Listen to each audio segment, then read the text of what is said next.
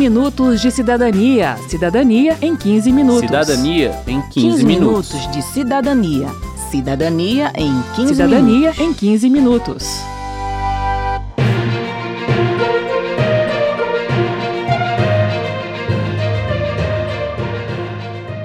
Você que acompanha o 15 Minutos de Cidadania sabe que o programa trabalha com as leis já aprovadas, com os direitos já consolidados e as regras já estabelecidas. Mas em tempo de pandemia, não tem jeito. As decisões estão sendo anunciadas praticamente no mesmo instante. E o 15 Minutos vai trazendo o resumo de tudo aqui para você. Na última edição sobre o coronavírus, falamos de um projeto de lei que ampliava a lista de possíveis beneficiários do auxílio emergencial. Bem, esse projeto virou lei, mas com vários vetos do presidente da República. A gente vai começar o programa de hoje falando desses vetos. Eu sou Verônica Lima. E eu sou Mauro Tchequerini.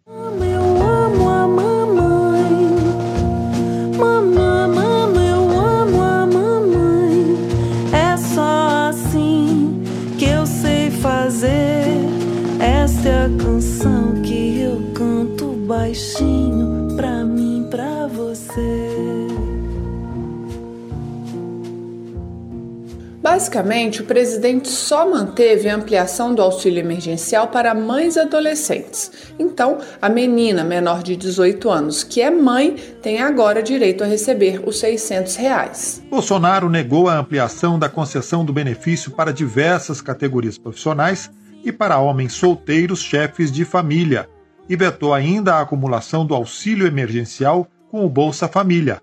A pessoa continua a receber o maior entre os dois valores. Os vetos do Poder Executivo podem ser confirmados ou derrubados pelo Congresso Nacional. Caso ocorra alguma mudança na lei, você vai ficar sabendo pelo 15 Minutos de Cidadania ou pelo site da Rádio Câmara, que é o radio.câmara.leg.br. Desde o último programa, recebemos também o relato da jornalista Daniele Lessa, que teve dificuldade para solicitar o auxílio emergencial em nome de uma pessoa da família. Nas primeiras semanas, eu simplesmente não consegui ser atendida. O aplicativo ficava girando uma bolinha e simplesmente nunca finalizava.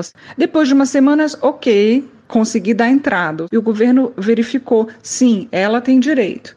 Aí tem um outro aplicativo, que é o aplicativo da Caixa Econômica. Esse aplicativo ele pede novamente alguns dados, ele pede o envio de documentos, também de uma selfie da pessoa. E o retorno da Caixa é que houve um problema na conclusão da análise e que seria para ela ir até uma agência da Caixa é, apresentando a mensagem do aplicativo. Uma pessoa de 54 anos, cardiopata, com problema cardíaco. A grande questão é por que isso não pode ser verificado online também? né? Essa pessoa é contribuinte, é muito fácil verificar. Para as outras pessoas, deve estar sendo realmente muito difícil acessar esse benefício. A Caixa informou que esse caso específico já foi solucionado e que, nos casos em que é necessário o atendimento presencial nas agências, são respeitadas as normas de distanciamento impostas pelas autoridades sanitárias e as normas de atendimento preferencial. Para evitar filas, a Caixa optou também pelo pagamento escalonado da segunda parcela do auxílio emergencial. Ele será feito de acordo com a data de aniversário do beneficiário. As datas de pagamento estão no site da Caixa. Falando no site da Caixa, fica aqui um alerta. Há muitas denúncias de sites e aplicativos falsos relacionados ao auxílio e que estão causando prejuízos aos beneficiários. Certifique-se de que você está passando suas informações aos sites e aplicativos oficiais. E o presidente da Câmara, Rodrigo Maia, disse que o Congresso Nacional pode prorrogar o auxílio emergencial, mas destacou é necessário saber de onde vai ser retirado o dinheiro. A expressão que sim. Em que condições? Nós não podemos esquecer que o auxílio emergencial ele é fundamental. Se a crise continuar, ele vai ser tão importante como está sendo agora. Agora, da onde nós vamos conseguir tirar dinheiro? Esse é o nosso desafio. Eu já coloquei alguns parlamentares para estudar isso, para ter uma proposta que a gente possa fazer ao governo, que possa, se necessário for, continuar com o programa, mas que a gente encontre parte desses recursos na estrutura de gastos que o governo já tem e que muitas vezes está mal alocado.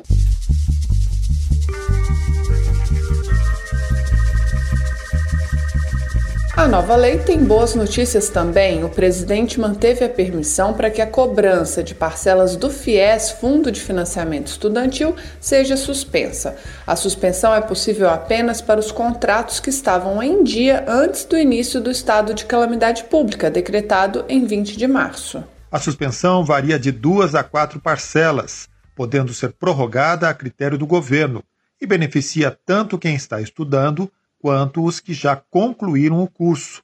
Durante a discussão em plenário, o deputado Odair Cunha, do PT de Minas Gerais, destacou a importância dessa proteção aos alunos que precisam do FIES. Muitos estudantes que se recorrem do FIES pelo Brasil todo estão com dificuldade de pagar a parcela e muitas vezes preocupados de ter aqueles que foram seus avalistas serem acionados na justiça para honrar esses pagamentos.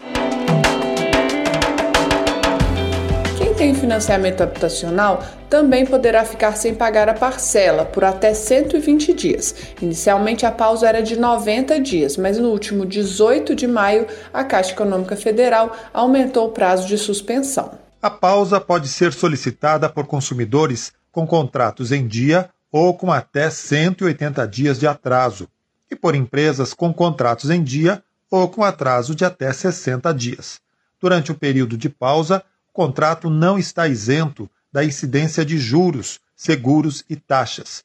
A taxa de juros e o prazo contratados originalmente não sofrem alteração. As prestações pausadas serão incorporadas ao saldo devedor e diluídas no prazo remanescente do contrato. Quero saber. Quero saber. A médica Heloísa Ravaiani, da Sociedade Brasileira de Infectologia, responde agora às perguntas enviadas pelos nossos ouvintes. Envie a sua também. O WhatsApp é 61 999 7890 80. Meu nome é Cristiano Calitama, sou aqui da Web Rádio desde Aguaretama. A minha pergunta é com relação ao medicamento clorotina se esse medicamento realmente ele tem uma eficácia com relação ao combate ao coronavírus. Uns dizem que sim, outros dizem que cientificamente não, não é comprovado. Né? Eu queria só mesmo tirar essa dúvida. Cristiano, a cloroquina ela não tem comprovação científica forte que indique o seu uso rotineiro em pacientes com coronavírus. É, tem alguns protocolos que estão colocando, mas é mais uma, uma medida de desespero do que propriamente um medicamento que faça a diferença no tratamento das pessoas. Ainda precisa de mais estudos para poder acertar a dose e o momento da indicação da medicação e até mesmo ver se ela realmente está indicada porque em alguns casos ela, ela causa mais prejuízo para a pessoa doente do que propriamente um benefício. Oi, eu sou Romeu de Águas Lindas. Eu gostaria de saber sobre o coronavírus ainda, se é possível saber se essa curva que tanto falam, se já estacionou para começar a descer ou ela ainda tende a subir? Oi, Romeu.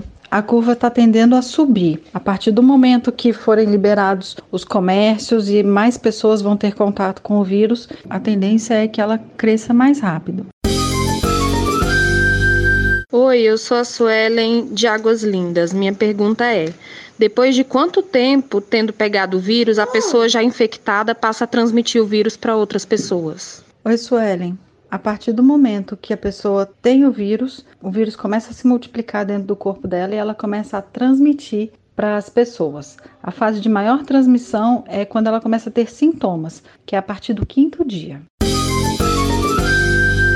Meu nome é Tatiane, sou hipertensa e faço parte do grupo de risco. Gostaria de saber qual o grau de letalidade do coronavírus em hipertensos e diabéticos e se é possível o hipertenso pegar o vírus e se curar. O hipertenso ele pode ter contato com o vírus e ainda assim se curar. Agora a gente sabe que a taxa de mortalidade é realmente maior nas pessoas que têm problemas cardíacos que podem ser devido a problemas de, de pressão alta e a taxa de letalidade a gente não tem certo porque nós não sabemos o número real de pacientes, de pessoas contaminadas com Covid, mas é uma taxa de letalidade baixa em relação ao número de contaminados, mas a gente precisa ter cuidado muito especial com os pacientes do, do grupo de risco.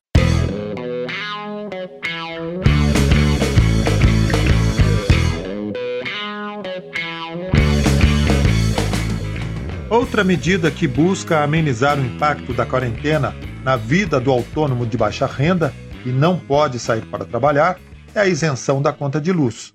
Nos meses de abril, maio e junho, as pessoas inscritas no programa Tarifa Social de Energia Elétrica têm desconto de 100% no consumo de até 220 kWh. Em condições normais, o programa dá descontos de 10 a 100%, de acordo com o nível de consumo e com o perfil do consumidor. O diretor-geral da ANEEL, Agência Nacional de Energia Elétrica, André Pepitone, lista os requisitos para se ter direito aos benefícios da tarifa social. Então, para ter direito a, a esse benefício, deve ser satisfeito um dos seguintes requisitos a família primeiro tem que ser inscrita no cadastro único para programas sociais do governo federal, conhecido como cadastro único, com renda mensal igual ou inferior a meio salário mínimo por pessoa da família, ou então idoso com 65 anos ou mais, ou pessoa com deficiência que recebam o benefício de prestação continuada da assistência social, o BPC, também tem direito, e também aquelas famílias inscritas no cadastro único que tem o portador de doença ou deficiência física, motora, auditiva e que o tratamento exige é, ou requeira equipamentos de uso continuado. Então, isso mediante o laudo médico, né? Essas famílias também têm direito a serem beneficiárias é, desse desconto. É importante deixar claro que a pessoa vai deixar de pagar o valor da conta referente ao consumo de energia, mas os outros encargos, como impostos, continuarão sendo cobrados. Segundo Pepitone, o governo optou pelo desconto de 100% também sobre o ICMS. A Câmara aprovou o projeto de lei que determina o cadastro automático das famílias de baixa renda no benefício da tarifa social de energia. Hoje, o cidadão precisa solicitar o benefício à distribuidora de energia. O autor do projeto, o deputado André Ferreira, do PSC de Pernambuco, disse que a mudança vai eliminar burocracias neste período de emergência de saúde e pode beneficiar 4 milhões de famílias. Lá na cidade de Jaboatão, de Guararapes, aqui em Pernambuco, pegando o cadastro do, do CAD único do município, tinham mais de 110 mil pessoas inscritas no CAD único, todas essas pessoas tendo o direito desse benefício da tarifa social. Mas apenas um terço dessas pessoas, um terço, estava tendo o benefício. Por quê? Porque o restante não, não conhecia, era tanta burocracia que não conseguia ter esse, esse acesso. Ainda pensando em amenizar os efeitos da quarentena, a ANEEL suspendeu o corte de energia por falta de pagamento durante 90 dias. As contas de luz vão continuar chegando e os consumidores devem pagá-las. Mas, se a pessoa tiver dificuldade em cumprir esse compromisso, as empresas estão proibidas de realizar o corte de energia. E para os casos em que o relógio está dentro da residência, a ANEL autorizou a autoleitura, ou seja, a leitura feita pelo próprio morador, ou a elaboração da fatura pela média dos últimos 12 meses, como alternativas para evitar o contato do funcionário que faz a leitura do relógio com os moradores. Termina aqui o 15 Minutos de Cidadania, que teve produção de Cristiane Baker e de Marcos Brito, reportagem de Verônica Lima, com colaboração de Luiz Gustavo Xavier, Silvia Munhato e Cláudio Ferreira, trabalhos técnicos de Indalécio Vanderlei, apresentação de Mauro Tchequerini, de Verônica Lima e edição de Márcio Aquiles Sardi. Se você tem alguma dúvida, mande pra gente. O e-mail é rádio.câmara.leg.br e o WhatsApp é 61 999 7890 80. 15 Minutos de Cidadania é produzido pela Rádio Câmara e transmitido pelas rádios parceiras em todo o Brasil, como a Rádio Urubá 104 FM de Pesqueira, Pernambuco. Você pode conferir todas as edições do programa no site radio.câmara.leg.br, no Spotify e em outros agregadores de podcasts. Uma boa semana e até o próximo programa. 15 minutos de cidadania. Cidadania em 15 minutos. Cidadania em 15, 15 minutos. minutos de cidadania. Cidadania em 15 cidadania minutos. Cidadania em 15 minutos.